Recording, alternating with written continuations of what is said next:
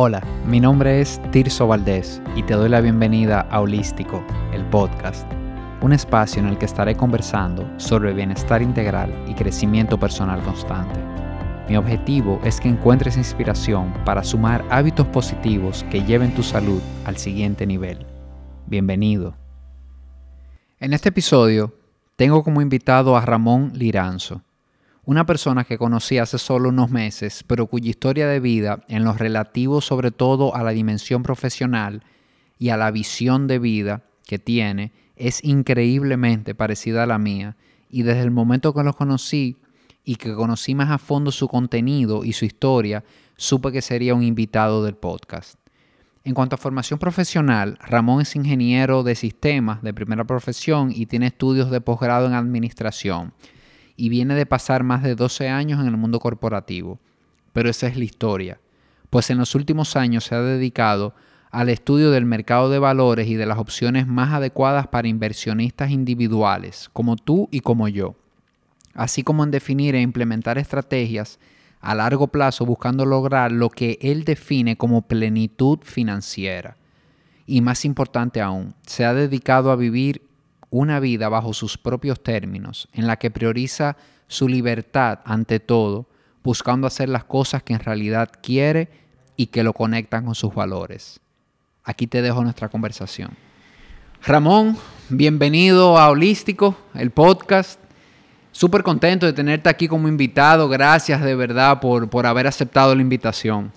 Para mí un honor, yo feliz de compartir contigo porque de verdad que en las conversaciones recientes que hemos tenido creo que tenemos muchas cosas en común, hicimos mucho clic ahí. Increíble, yo, yo, creo que las cosas no pasan por, por coincidencia, Ramón, desde que, bueno, una persona en común, Alex Acra, no, nos presentó aquí en Spirit, que hemos comenzado a hablar, intercambiar y hace, qué sé yo, dos, tres semanas, yo he estado viendo muy de cerca tu contenido eh, en Instagram, en tu página y el podcast, lo que compartes, y wow, he hecho tanto clic como que cuánto se parece la historia de Ramón a la mía en, en muchos sentidos.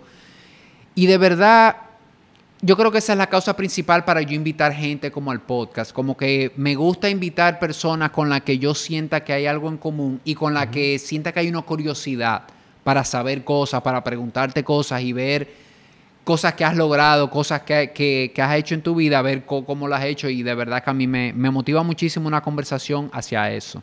Excelente, yo feliz. Nidio, pues para ponernos un poco en contexto y para ir arrancando, cuéntanos un poquito la versión ejecutiva de tu historia, cómo, cómo llegas a dedicarte hoy día a las finanzas, háblanos un poquito de tu trayectoria, cómo tomas la decisión de de ser independiente, de dejar una carrera bancaria de unos años y, dar este salto, ¿verdad? Este salto a, algo desconocido, a perseguir una pasión. La versión de, elevador, como dicen. ¿no? Exacto. sí, porque realmente estos procesos toman su, su, tiempo y se van cocinando con mucho tiempo. Pero yo diría que la versión elevador sería que cercano a mis 40, más o menos por ahí, metido de cabeza en lo que es eh, el desarrollo de mi vida corporativa y profesional, eh, comienzo entonces como a definir, ok, sabes que uno cercano a esos 40 se le prenden una cantidad como de, switches en la cabeza, ok, ¿cómo es? ¿Cómo van a ser mis 40? ¿Cómo van a ser mis 50? ¿Qué va a pasar? ¿Qué quiero yo a futuro? Entonces comienzo a definir, ok, ¿Cómo va a ser esa vida? Y comienzo a mirar quizá primero a los ejecutivos que van delante de mí, esa trayectoria, esa carrera profesional que voy creando en la, en la banca en ese momento. Y digo, bueno, pues déjame ver si me veo reflejado en estas personas. Y de repente digo, no, pero eso no es lo que yo quiero. Y entonces digo, uy, ¿en qué lío me metí? Porque ya tenemos un tiempito caminando aquí. ¿Cómo nos desmontamos de ahí? Entonces ahí comienza esa preocupación, esa preocupación de ver, primero, qué yo quiero futuro Segundo, darme cuenta de que lo que estoy viviendo no es lo que yo quiero. Y entonces, ¿cómo salgo de ahí? ¿Cómo me desmonto ahora? Entonces, bueno, tengo que comenzar a, trabajar ese, ese, plan. Y aunque a mí siempre me ha gustado el manejo de la finanza, la he llevado bien en mi, en mi caso. Yo no tengo esas historias a veces increíbles de gente que salen, por ejemplo, de que hicieron un lío y entonces no. Yo siempre he manejado mi finanza correctamente. Me ha gustado el manejo de las finanzas personales. Pero el definir ahora el futuro ese futuro para mi familia y para mí, no solamente para mí, sino para mi familia, es diferente. Era como ya grandes ligas. Entonces, espérate, hay que sentarse a tirar página para la izquierda. ¿Cómo yo creo este plan de futuro? Descubro el asunto de las inversiones y me doy cuenta en lo que voy eh, leyendo y estudiando y todo esto aquí, de que, óyeme, sí yo puedo crear libertad financiera para, para mí y mi familia, sí yo puedo crear ese futuro que está ahí. Y lo que descubro, descubro tiene tanto impacto en mí que nace entonces una pasión, es decir, bueno, pero hay mucha gente que yo quizá pueda ayudar con esto. O sea, hay, hay, cosas tan interesantes que he descubierto aquí que, que, tengo la necesidad de compartirlo.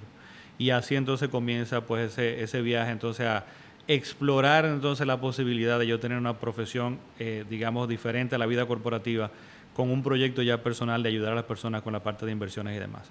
Eso es más o menos en resumen lo, lo que destapó todo este, este asunto. Claro, y es esa pregunta que tú y yo hablábamos en, antes de empezar a grabar, de qué yo quiero.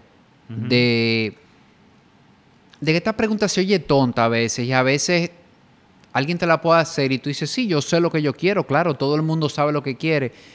E, en mi caso particular, cuando yo me senté a contestar esa pregunta, a hacerla de verdad, descubrí muchas cosas, descubrí que, estaba persiguiendo cosas que no eran cosas que yo quería.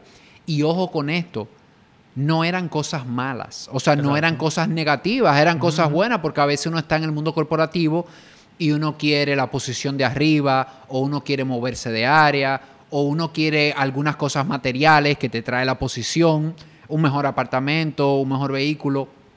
Nada de esto es negativo. Si, si tú defines que esto es lo que tú quieres de verdad, perfecto, sal a buscarlo.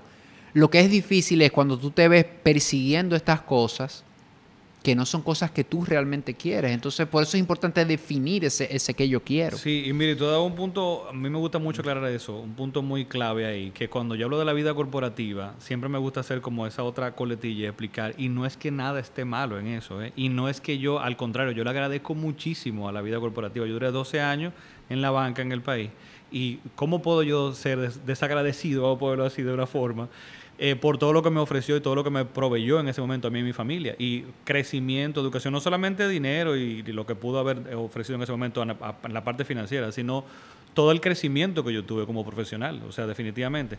Y la gente que está en ese mundo, para nada, yo le digo, o sea, es un asunto, como tú dices, de entender si es para ti, si es lo que tú quieres, si es lo que te llena.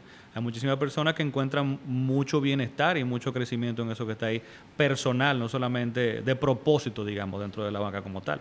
O sea que no está nada mal, definitivamente. Claro que sí. Y uno que, que, que viene de ese mundo corporativo, le consta que hay mucha gente que es feliz ahí adentro. Completamente. O sea, que son felices, que no son gente que están, tú sabes. Entonces, qué bueno que hace la aclaración porque yo pienso igual. O sea, es, un, es, un, es un tema de definir qué tú quieres y en qué etapa de vida tú estás. Porque Correcto en el caso tuyo fueron 12 años.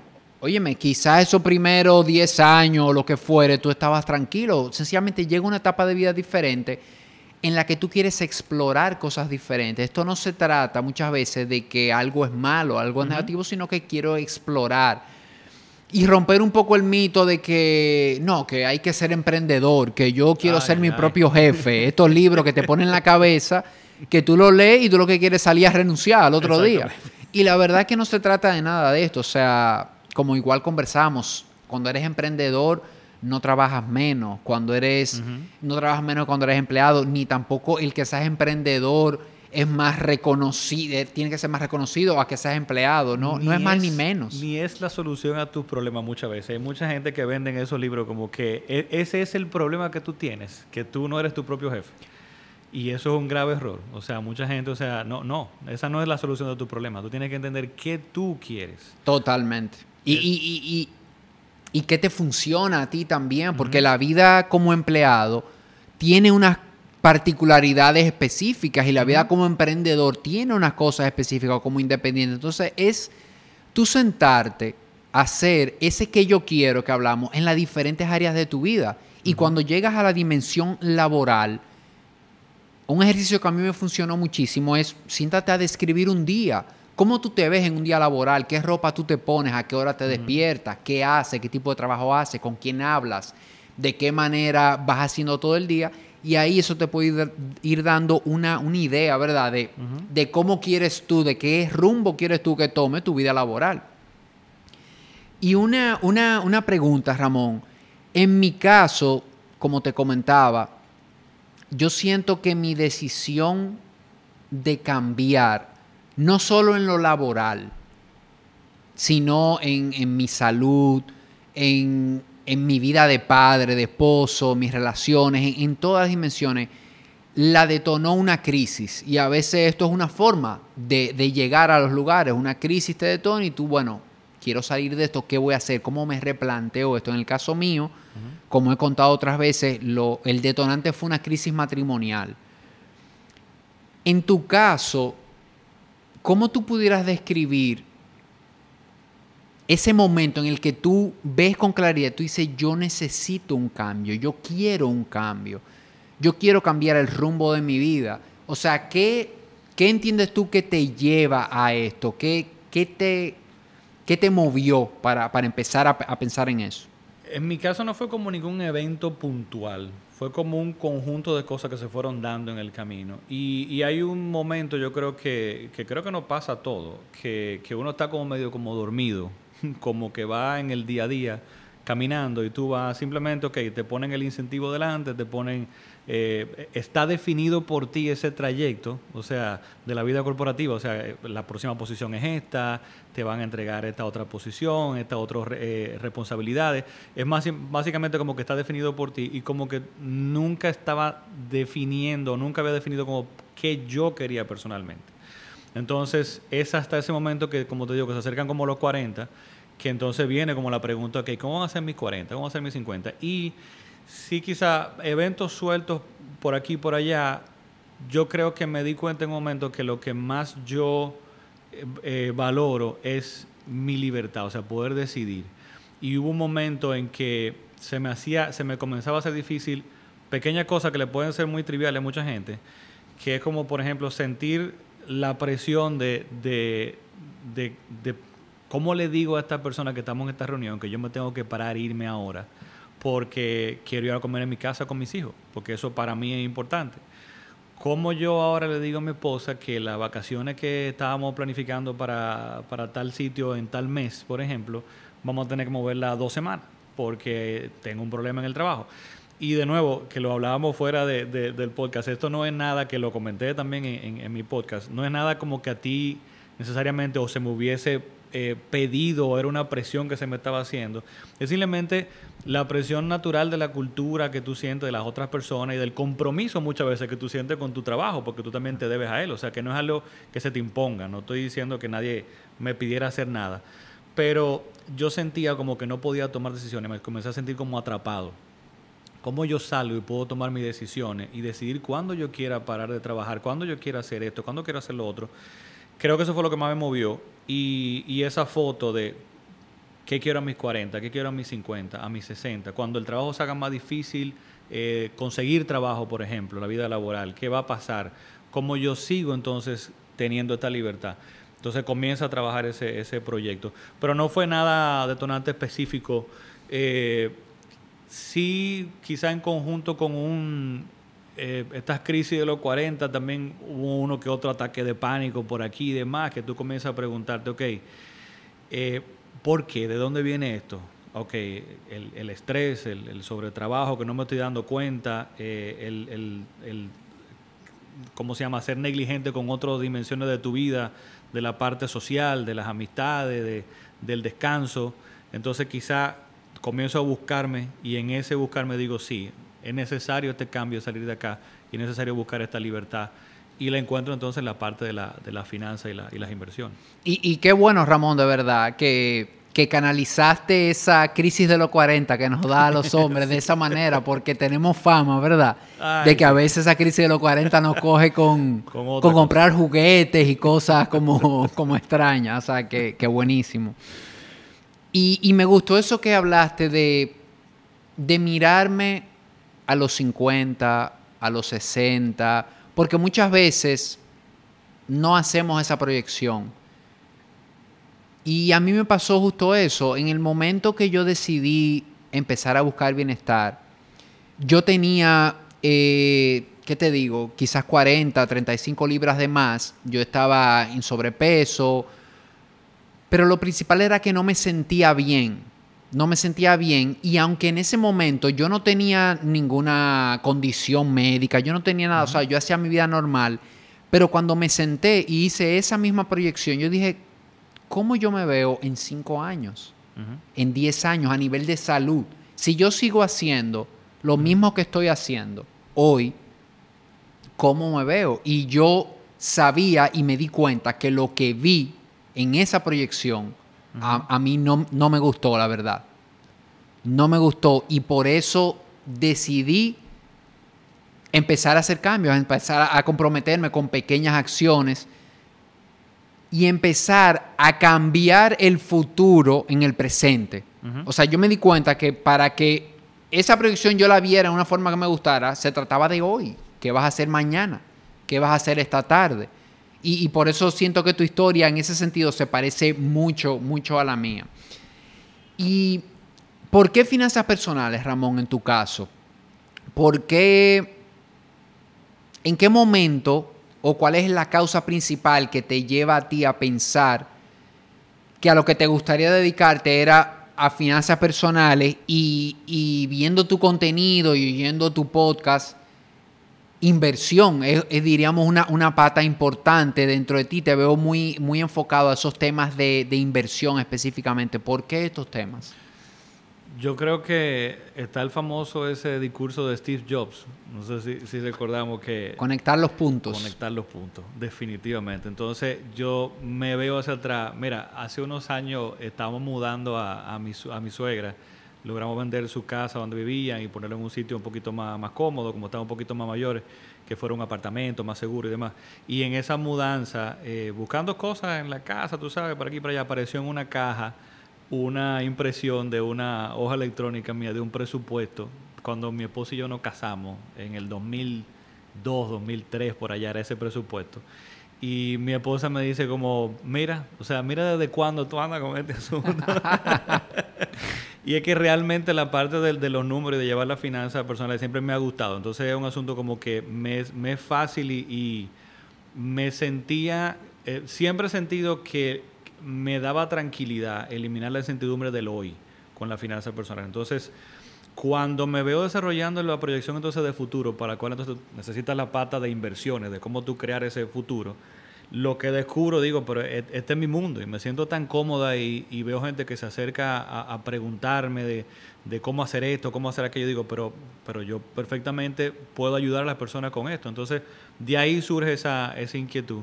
El asunto de las inversiones, eh, porque es la única forma de realmente crear estabilidad eh, en tu vida al día de hoy y futura. Yo creo que básicamente, si analizamos la, trayectoria de vida de, uno, uno lo que tiene que hacer es transformar capital humano, o sea, el capital, mi capacidad de trabajar, mi, educación, mi profesión, mis talentos, qué es lo que tengo para producir dinero hoy, para sustentar mis gastos y demás, ¿verdad? Para, para mi vida como tal, debo en alguna forma de irlo transformando en capital monetario, poco a poco, porque dos cosas van a pasar en, mi vida, o sea, eh, ese, va a haber un declive en ese capital humano, en esa capacidad que yo voy a tener, que es natural, es normal, y tenemos que aceptarlo y, vivirlo, es así, es parte del proceso de, de la vida, pero también se van a dar hiccups, estos problemitas en el medio que te van quizá a, romper esta proyección que tú tienes. Viene un, problema de una enfermedad, viene un problema de una pandemia, por ejemplo. Muy conocido. Exactamente. Entonces, ¿cómo yo puedo garantizar no solamente el bienestar mío hoy, de disfrutar hoy, sino yo ser responsable con ese yo futuro? Y la única forma de yo garantizar y eliminar incertidumbre al futuro es entonces la parte de las inversiones. Y por eso yo como que mi contenido ataco mucho el asunto de que invertir no es por invertir para, yo siempre digo, tener el yate en la marina y demás, sino tiene que haber un propósito. Y para mí el propósito principal es el asunto de eliminar incertidumbre, crear bienestar, crear plenitud financiera, tanto hoy y ser responsable con mi yo futuro. Cómo yo puedo no solamente disfrutar hoy, sino garantizar también que yo a futuro voy a tener el bienestar que quiero tener. Me, encantó ese, ese símil de, la inversión eh, y es un término que yo mismo en bienestar utilizo mucho. Es el tema de cuando tú inviertes en tu salud, el rendimiento siempre es positivo y es el tema también un poco de que voy a cosechar lo que estoy sembrando. Entonces, ¿qué estoy sembrando hoy? De que de mantener ese equilibrio entre hay que vivir el presente, hay que estar en el presente porque el presente es lo único que tienes, o sea, si te vas solamente a futuro, pero sácale unos minutos al futuro también porque el futuro va a llegar. Si, si Dios quiere y si estás en salud y si estás haciéndolo bien en el presente y si el futuro va a llegar y qué buena noticia que el futuro te agarre preparado, te agarre tranquilo, te agarre en un estado de paz. No, y también otro punto que yo enlazo mucho. Hay, hay dos cosas interesantes que quiero como destacar ahí. Una es el asunto que mencionaste del balance. Todo en la vida es lograr el balance. Y el balance no es algo. Si, si, si uno le entregan un, un, un palo, una barra, lo que tú quieras para balancearlo, te va a tomar un tiempo encontrar el punto. Entonces, esa es la vida. Tú tienes siempre que estar bailando entre, buscando ese medio. Y parte de lo que tú tienes que lograr en ese balance es eso, es balancear mi presente con mi futuro.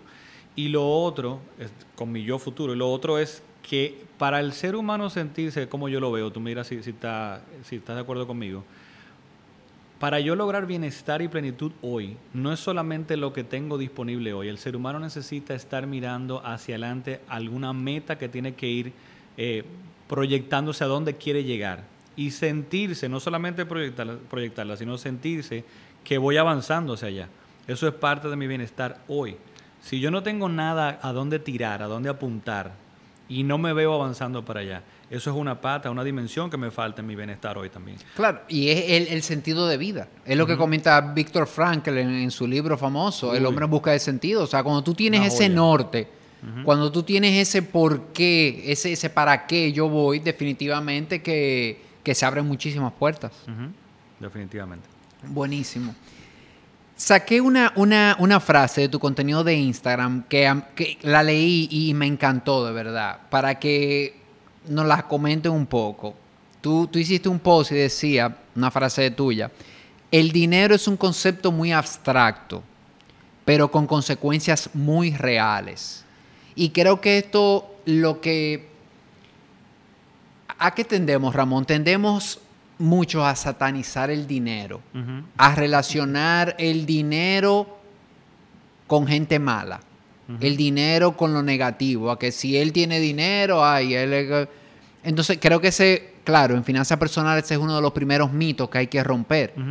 Pero es tal, tal y cual dices aquí, el dinero, que es algo tan abstracto, porque lo puedes ver como un pedazo de papel que en realidad simboliza eh, eh, un valor, vamos a decir, pero no tiene un valor intrínseco, una papeleta, diríamos, pero con consecuencias muy reales, porque todos sabemos que cuando llega la luz mensualmente, cuando llega el teléfono, cuando, cuando hay que echarle gasolina al vehículo para tú poder ir al sitio que quieres ir, necesitas ese, ese valor. Entonces, coméntame un poquito de esta, de esta frase. Esa frase yo la, la tomo, digamos, está inspirada en un libro de Vicky Robbins llamado Your Money or Your Life. Creo que en español se llama La Bolsa o la Vida. Y es un libro súper interesante, muy recomendado. recomiendo a todo el que no haya leído el libro que lo, que lo, busque. Está en español también. Em, porque Vicky Robbins hace la analogía de, de qué es dinero, que tenemos que entender que el dinero primero es la, y, y, no, no, quiero sonar, yo no para nada soy muy esotérico ni nada de eso, y esto va a sonar medio así, pero me voy a explicar. Ella dice que el dinero es simplemente como la manifestación de la energía de vida. Entonces, ¿a qué me refiero con esto en el sentido práctico? Para no irnos muy a lo esotérico. Tu esfuerzo, tu trabajo, tu entrega de valor a la sociedad, a otra persona, en donde sea, en tu emprendimiento, en tu empleo, donde quiera que sea, es lo que se traduce entonces en dinero como tal. Ese es como el concepto que ella presenta ahí. Entonces, ¿qué pasa? Que este, este dinero solamente en el mundo físico tiene valor porque nosotros decimos que tiene valor.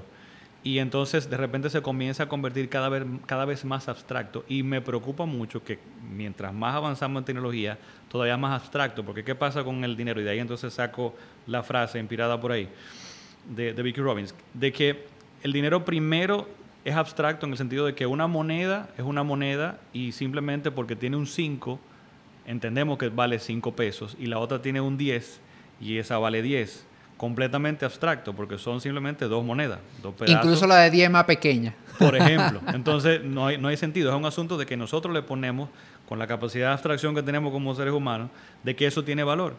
De ahí entonces se vuelve más abstracto cuando sale el crédito, cuando entonces ahora yo puedo tomar prestado. Entonces ahora es más abstracto porque ahora no es que yo generé con mi energía de vida, según Vicky Robin, este, este dinero y este valor, sino que yo le estoy tomando prestado a mi yo futuro lo hago más abstracto. Entonces es una promesa de que yo voy a pagar esto más adelante, pero la puedo utilizar hoy. Entonces nos vamos desconectando más. Y al día de hoy todavía es más abstracto porque ahora mucha gente, hablamos mucho del dinero digital, la gente entiende como que algo que está como muy lejano. Y yo le presento el siguiente caso. Ahora mismo, perfectamente, prácticamente, quizá todos los que estamos, eh, están escuchando el, el podcast han comprado en Amazon con un clic donde yo no tengo ni siquiera que sacar la tarjeta de crédito. Eso está registrado ahí con un clic. Esa es la promesa de Amazon. No fricción, con un clic. Yo me monto en un Uber el día de hoy y yo me desmonto del Uber y yo no hablo con el caballero, le digo que pase buenas tardes y me fui por ahí y la transacción se hace automáticamente. Entonces cada vez nos estamos desconectando más del concepto del dinero. Lo hace más abstracto, entonces estamos soltando el manejo del dinero y darle intención al, al dinero. Y eso al final puede tener consecuencias como quedarme en la calle debajo del puente, por ejemplo. yo yo oyéndote, oyéndote hablar, yo siempre he dicho que hay algunos conceptos que debería darlo en el colegio. Que en el colegio tengo varios, pero finanzas personales es uno. O sea, en el colegio no nos hablan prácticamente de eso y en la universidad menos. Entonces, no hay una educación de construir una relación con el dinero. Y esto que tú estás diciendo, wow, como que me asusta más todavía porque es una realidad. si con las papeletas hay gente que no logró establecer una relación y son esta gente que tú ves que le llegan la factura y a veces se meten en lío, como uno dice, pero ni siquiera es porque no tienen dinero ni nada, es porque no hay una conexión. Ellos no. Imagínate ahora que ni siquiera eso, ni siquiera es algo que se ve. es como tú dices, una cosa que está casi en, el aire, diríamos. O sea, un clic en Amazon, el Uber.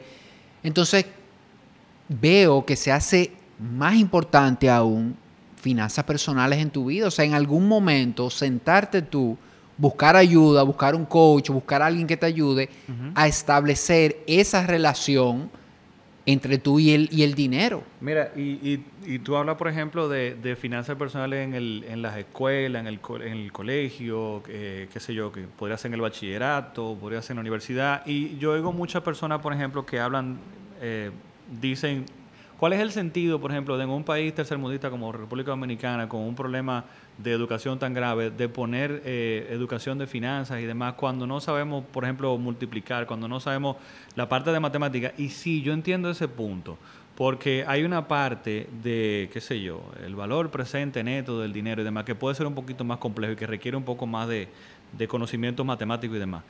Pero el manejo como tal de entender el efecto que tiene en tu vida el dinero no tiene que ser a nivel de la NASA y de, asuntos matemáticos, con, con historias, con comentarios como este que yo estoy haciendo, con ese libro, por ejemplo, de Vicky Robbins, que fíjate que el, enfoque de ella es entender y, enlazar al lector con que lo que tiene en la mano, ese dinero, es su energía de vida. Entonces, fíjate, con un simple concepto como eso, como tú le puedes cambiar la mentalidad a una persona. O sea, que no tienes que entrar en conceptos de la NASA para tú explicarle finanzas personales, por ejemplo, a, personas, qué sé yo, de, de, casos recursos que no tengan mucha capacidad o mucho conocimiento o mucha educación formal, digamos, tú puedes lograr una transformación. Vicky Robbins hace, por ejemplo, en ese libro una analogía interesante. Dice, si tú comienzas a dividir tu salario y lo llevas al valor, digamos, eh, de cuánto te estás ganando por hora, ¿verdad? Y que tú digas, por decir un número redondo, yo me gano 100 pesos la hora, por ejemplo y tú comienzas a enlazar y cuando tú vas a una tienda tú ves que los jeans que te vas a comprar cuestan mil pesos. Entonces tú dices, son 10 horas de mi trabajo. Entonces comienzas a verlo diferente y entiendes el efecto de que es energía de vida. ¿Dónde quieres dedicar y enfocar ese gasto de tu energía de vida? Y un enfoque como ese puede cambiar totalmente tu patrón de compra. Por ejemplo, una gente que se consideran como, como hay gente que me dice, Tirso, que yo soy comprador eh, compulsivo, que yo cuando veo oferta compro. Cuando tú empiezas a hacer ese pequeño cambio, cuando tú empiezas a llevar un precio que tú ves en número, lo empiezas a llevar a horas de tu trabajo, tú como que dices, espérate, vale la pena. Algunas veces quizás lo vas a comprar el gym, pero algunas veces vas a decir, no, espérate, que 15 horas, 20 horas, yo prefiero seguir usando el gym que yo tengo y, esperarme un poquito más. Y esas son conexiones eh, definitivamente buenísimas para uno empezar a establecer esa relación con, con el dinero. Bien. Una pregunta, entrando un poquito ya a inversiones yo no me quiero poner muy técnico, pero quiero seguirlo atando a ese que yo quiero que hablamos al principio, a la importancia de yo como persona contestar de manera sincera esa pregunta, porque me va a ayudar no, no en finanzas personales, me va a ayudar en, todas las áreas de vida. Entonces, sería sensato, sería inteligente, sería acertado antes de yo pensar en hacer inversiones pensar en qué yo quiero, definir un plan como para que, para no verlo simplemente, o como para lo que comentamos ahora, para que ese, esa parte abstracta de un dinero o tener dinero en una cuenta, tú lo vayas pudiendo enlazar más a un estilo de vida, por ejemplo, que tú estás persiguiendo, a una forma de vida. Entonces, ¿qué te parece a ti eso? O sea, de definir, cuando, cuando yo me siento a definir un plan de inversión, definir realmente qué yo quiero, ¿te hace sentido a ti? Eh, sí, la respuesta va a parecer medio extraña, quizás te va a sorprender. Sí, definir el objetivo es lo que me va a permitir seleccionar los productos, seleccionar la estrategia, seleccionar y que tenga un impacto de motivación, de yo lograr ese objetivo y demás, cuando tengo el, por qué lo estoy haciendo. Sin embargo, eh, y, y, te lo digo a título de experiencia personal y también lo que me pasa con muchas personas que le hago mentoría y demás, por lo mismo que te decía, de que hay un trayecto en nuestra vida que se va a dar sí o sí. Le pongas tu asunto o no. Y es el asunto de que capital humano, la capacidad, como decía, que, que tenemos de trabajar, de producir, de generar valor para poder sustentar nuestro gasto y nuestro estilo de vida al día de hoy, va a ir en, en declive, es normal. Entonces, tenemos que comenzar a transformar eso en capital productivo monetario, por otro lado, que trabaje solo por nosotros. Y la única forma de hacer eso es entonces invirtiendo. Entonces, si aún no tienes ese porqué, si aún no tienes ese, ese objetivo, comienza.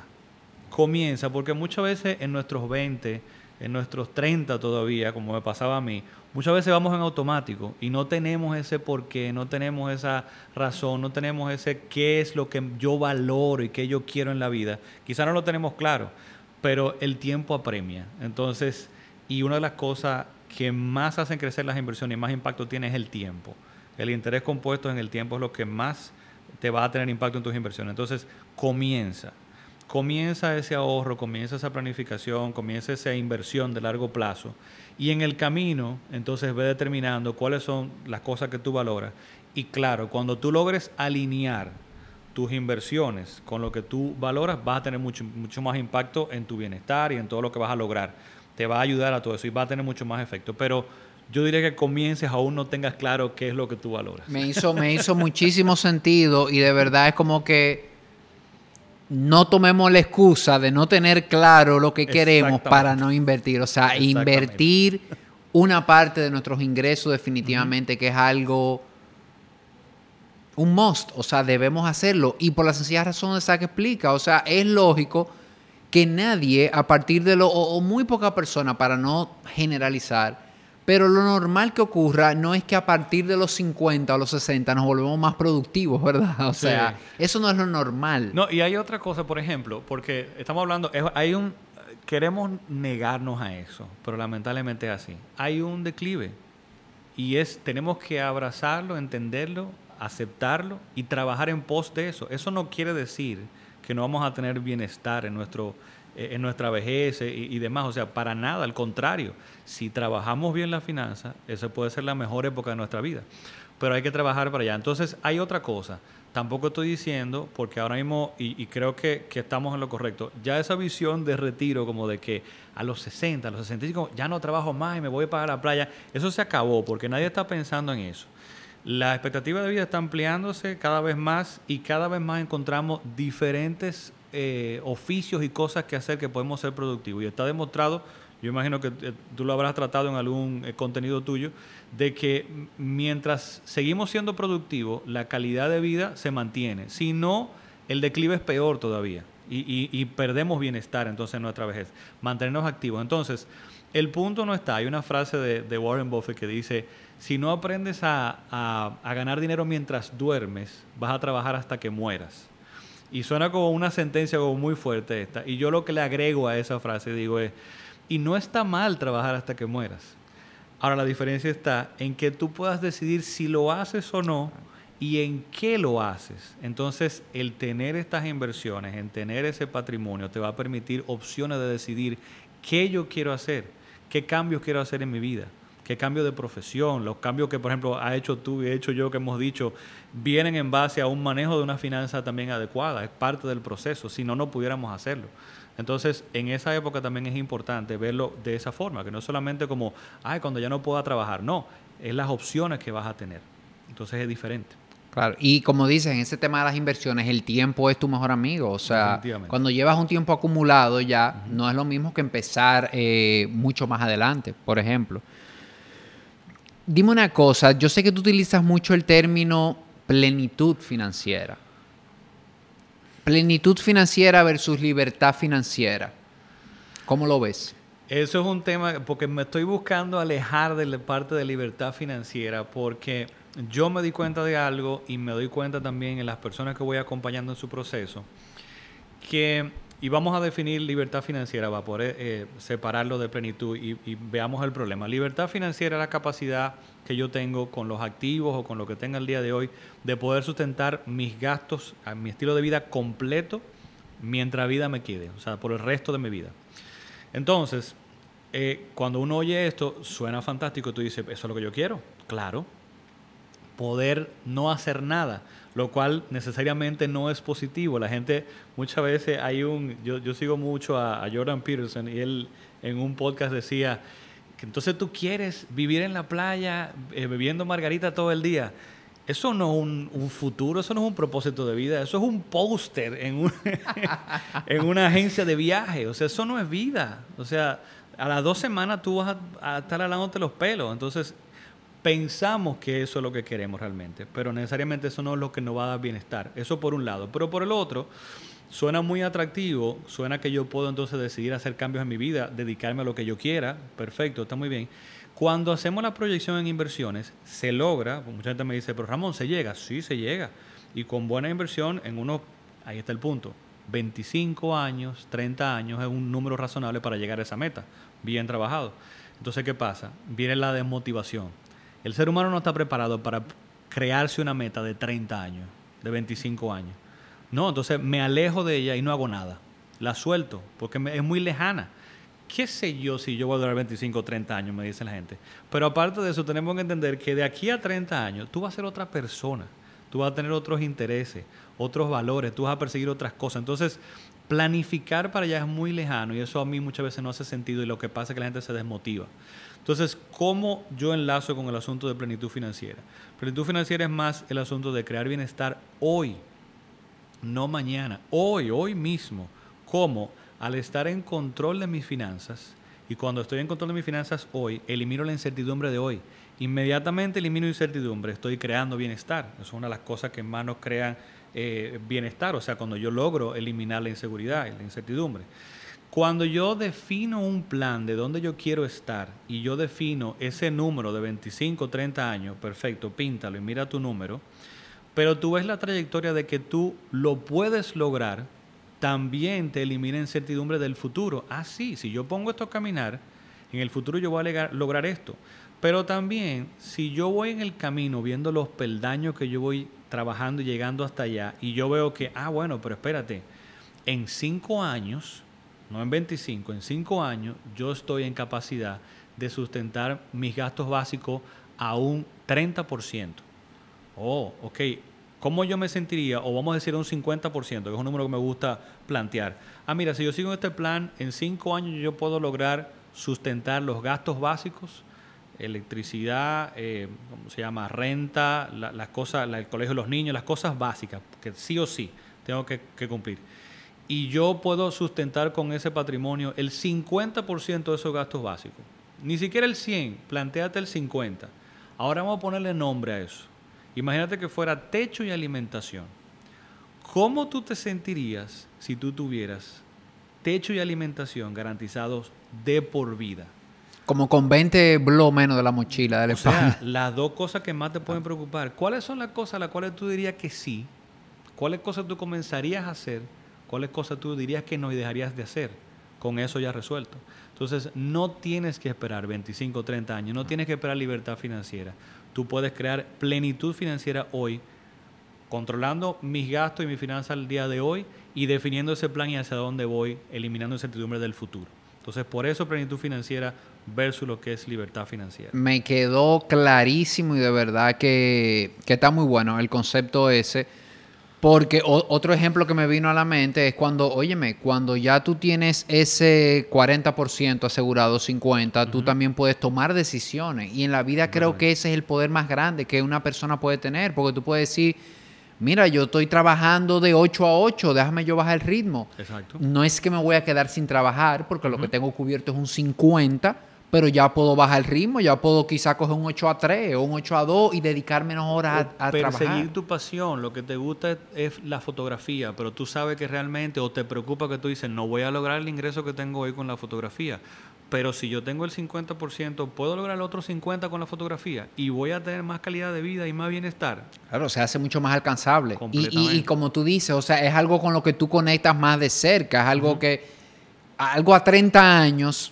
no es que no se pueda, pero hay que tener como una disciplina que, óyeme, hay que, hay que remar mucho.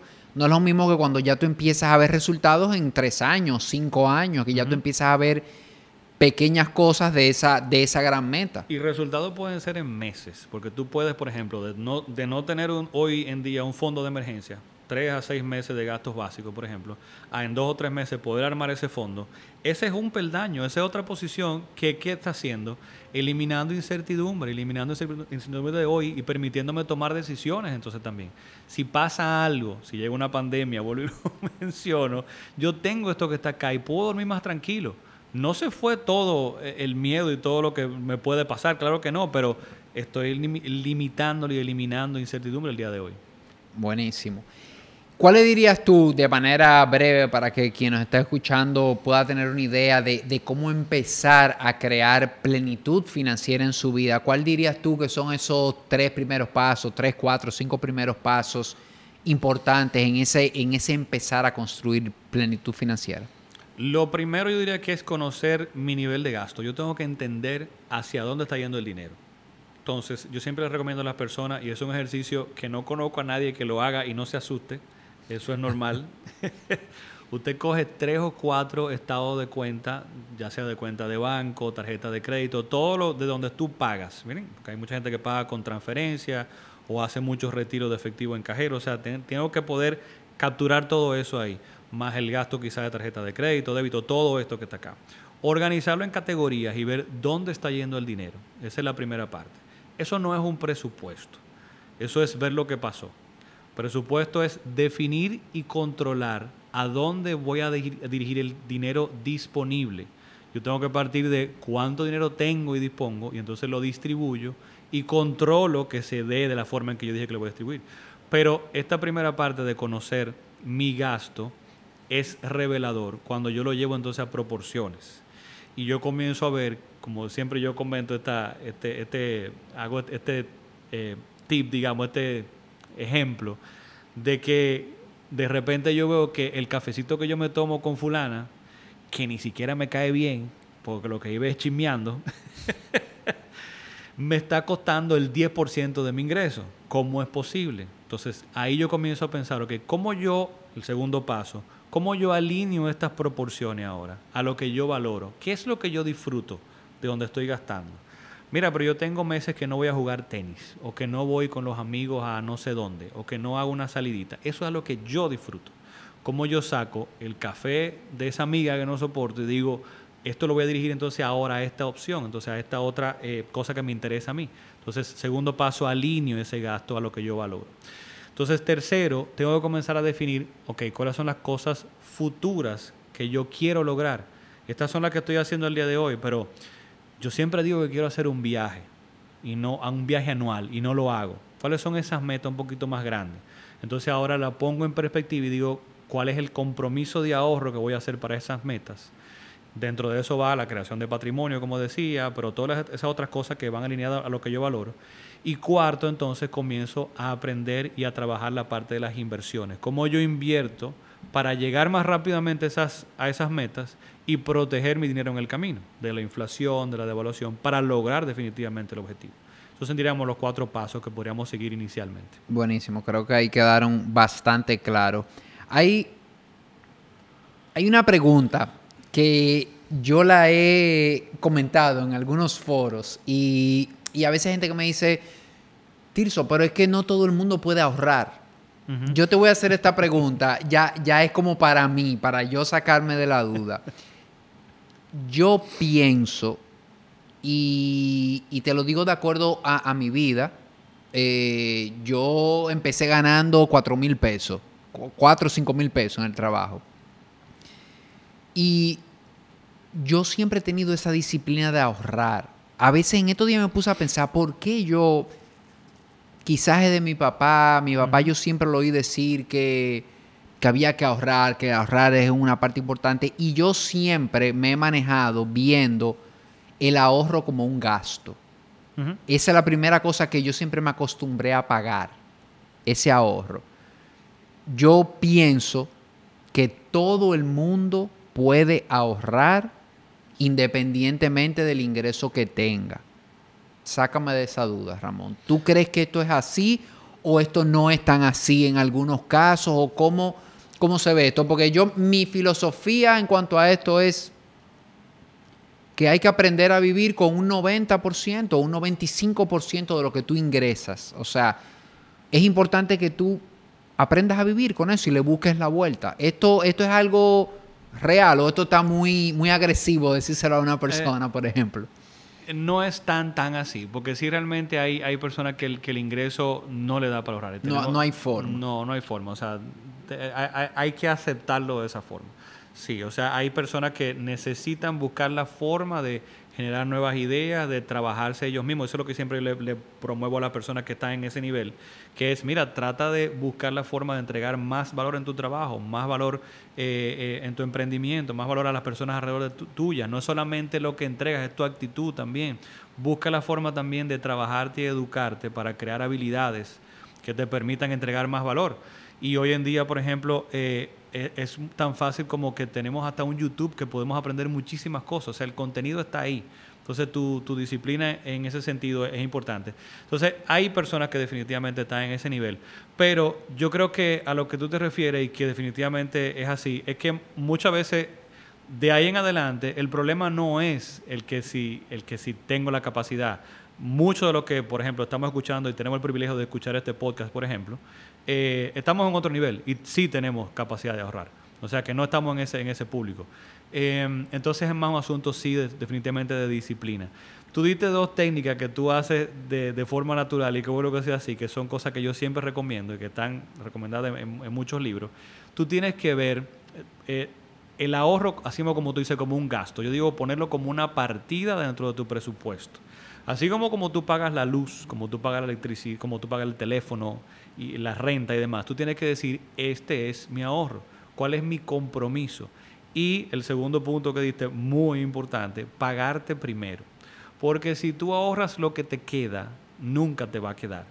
Ahora, si tú lo separas y te pagas primero y separas el ahorro y luego resuelves con lo otro, sí vas a lograr la disciplina, que es lo que a mucha gente eh, le pasa realmente. O sea que esas son dos técnicas muy, muy importantes. Otra cosa para mí que me gusta motivar el asunto del ahorro es, tú tienes que ver el ahorro como que es tu paga, que es lo único que te pertenece. Y ahí, haciendo tipo analogías como hace Vicky Robbins para como cambiar la mentalidad a uno, yo lo que le digo es lo siguiente, ponte a pensar lo siguiente, si de tu ingreso tú pagas, simplemente todo se va en pagar cosas, o sea, pagar la electricidad, pagar la renta, pagar la hipoteca, pagar el préstamo del carro. Date cuenta de algo, le estás pagando a todo el mundo excepto a ti. ¿Cuándo te pagas tú? Entonces, eso es lo único que te pertenece, el ahorro. Es lo único con lo cual vas a poder crear patrimonio, que es lo que te pertenece. Entonces, esa es la forma de verlo. Y los otros dos puntos que, que muy bien lo estás aplicando ya, el asunto de una partida en el presupuesto y pagarte primero. Bien. No, y invitar, bueno, a, quien nos esté escuchando, que no importa dónde te encuentres, si, si te encuentras en ese, en ese segmento, diríamos, de personas que realmente no pueden ahorrar por los ingresos que tienen hoy, que empieces a moverte. Como tú dijiste, Ramón, empieza a, a utilizar tu creatividad, a ver cómo puedo generar más ingresos, de qué manera yo puedo buscar un ahorro al mes, el que sea, por el momento, o sea, ir, creando esa conciencia de no lo estoy haciendo ahora porque no puedo, pero, pero quiero hacerlo, tengo que hacerlo para poder pensar en ese futuro, diríamos, y empezar yo a buscar esas formas que me permitan tener algún tipo de ahorro mensual o bimensual, o, o porque a veces quizás no todos los meses, pero quizás me puedo programar, no sé, alguna manera que que, funciona. Y hay algo sí muy bueno que tiene el dominicano, que eh, no, no, la buscamos. y el dominicano siempre tiene un, un, picoteo aparte. O sea, en el sentido de que puedo, tener, puedo estar empleado en una empresa, lo que sea, y tengo algún side hustle, como le decimos, ¿no? Algo que me la estoy buscando, estoy vendiendo perfume, estoy vendiendo ropa, lo que sea. Muchas veces eso es lo que te puede ayudar, entonces, a, a ese empuje de ese ahorro, buscarlo de ese otro lado. Perfecto. Otro, otro término que utilizas mucho en tu contenido el, el círculo virtuoso. Háblame un poco de ese círculo virtuoso de la plenitud financiera. ¿A qué te refieres con eso? Sí, yo estaba buscando cuáles fueron como los pilares o las cosas que me ayudaron a mí a, a crear plenitud financiera en mi vida.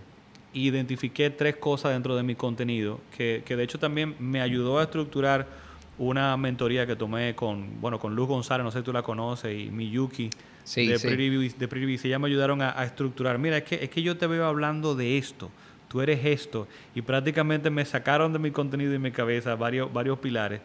Em, y ahí entonces se formó lo que yo eh, creé como este círculo virtuoso. Y básicamente sabemos lo que es un círculo vicioso, que es cuando una cantidad de eventos van aumentando o alimentándose entre ellos y nos llevan una espiral negativa hacia abajo. Un círculo virtuoso sería entonces a lo contrario, cosas que me van potencializando en mi bienestar y mi plenitud financiera. Entonces, ¿cómo funciona el círculo virtuoso? Los tres pilares son riqueza real, liberar tu potencial a través del dinero y crear bienestar a través del dinero. Entonces, ¿cómo funcionan esos tres pilares en un círculo virtuoso? Riqueza real es, eh, yo creo que se explica más eh, con lo que no es. Y básicamente cuando uno, yo, yo diría, si, si tú para poder mantener lo que tienes, tienes que estar trabajando más. Cada vez tienes que trabajar más para poder simplemente mantener lo que tienes, no para disfrutarlo. No estás creando riqueza real. Entonces sucede ahí que muchas veces entendemos que la riqueza real es el yate, el Bugatti y demás. Eso está muy bien aspirar a eso, no digo que no. Pero si están sustentados en deudas o si simplemente todos mis activos en ese patrimonio lo que están haciendo es drenándome y son lo que yo llamo también eh, activos sanguijuelas, donde yo tengo que estar pagando la casa de veraneo por los gastos mensuales que tiene, pagando el mantenimiento del Bugatti, pagando el yate que está parqueado en la marina y nada produce, entonces eso no es riqueza real. Riqueza real es cuando yo tengo activos productivos que comienzan a generarme dinero para irme liberando, entonces y poder tomar decisiones, esto que hablamos. Entonces, cuando entiendo ese concepto y comienzo a crearlo, sigo con el siguiente peldaño, con el siguiente enlace de este círculo virtuoso, que sería liberar mi potencial. ¿Qué pasa con esto? Que yo digo que la necesidad de siempre estar buscando cubrir nuestras necesidades básicas, valga la redundancia, no se esclaviza en la, en la sociedad de hoy. No deja ese espacio para crecimiento, para yo poder dedicar tiempo para mí, para desarrollar mis talentos y mis mi potencial, todas mis pasiones. Entonces, en la medida que yo comienzo a crear riqueza real, puedo comenzar entonces a liberar mi potencial a través del dinero, porque tengo entonces más opciones de, decisión y de en qué dedicar mi dinero, mi dinero, o mi tiempo, mejor dicho. porque no tengo que estar constantemente buscando para mis gastos básicos. Ese es el siguiente eslabón.